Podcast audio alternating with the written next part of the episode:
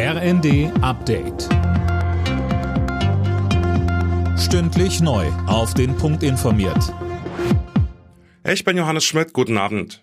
An Tag 1 nach der Wiederholungswahl in Berlin ist völlig offen, wer in der Hauptstadt künftig regiert. Die CDU als Wahlsiegerin hat SPD und Grüne zu Sondierungsgesprächen über mögliche Bündnisse eingeladen. Jana Klonikowski. Ja, Spitzenkandidat Wegner will so schnell wie möglich mit der Regierungsbildung beginnen.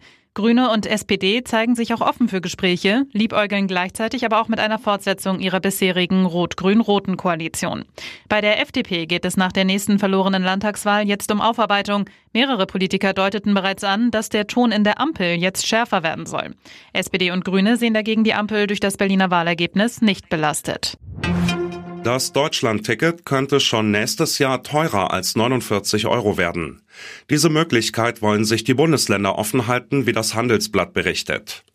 Bund und Länder sollen den Preis jährlich abstimmen und dann festschreiben. Das soll dem Gesetzentwurf zum Ticket noch hinzugefügt werden.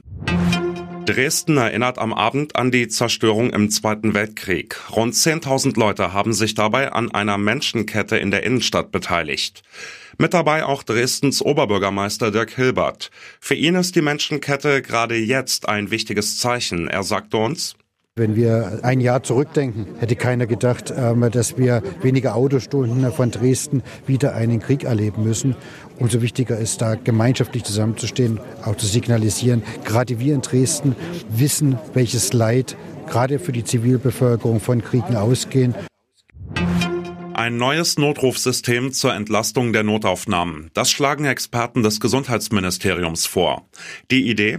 Wer die 112 wählt, würde künftig erstmal bei einer neuen Leitstelle landen. Die würde dann entscheiden, ob der Gang in die Notaufnahme wirklich nötig ist. Alle Nachrichten auf rnd.de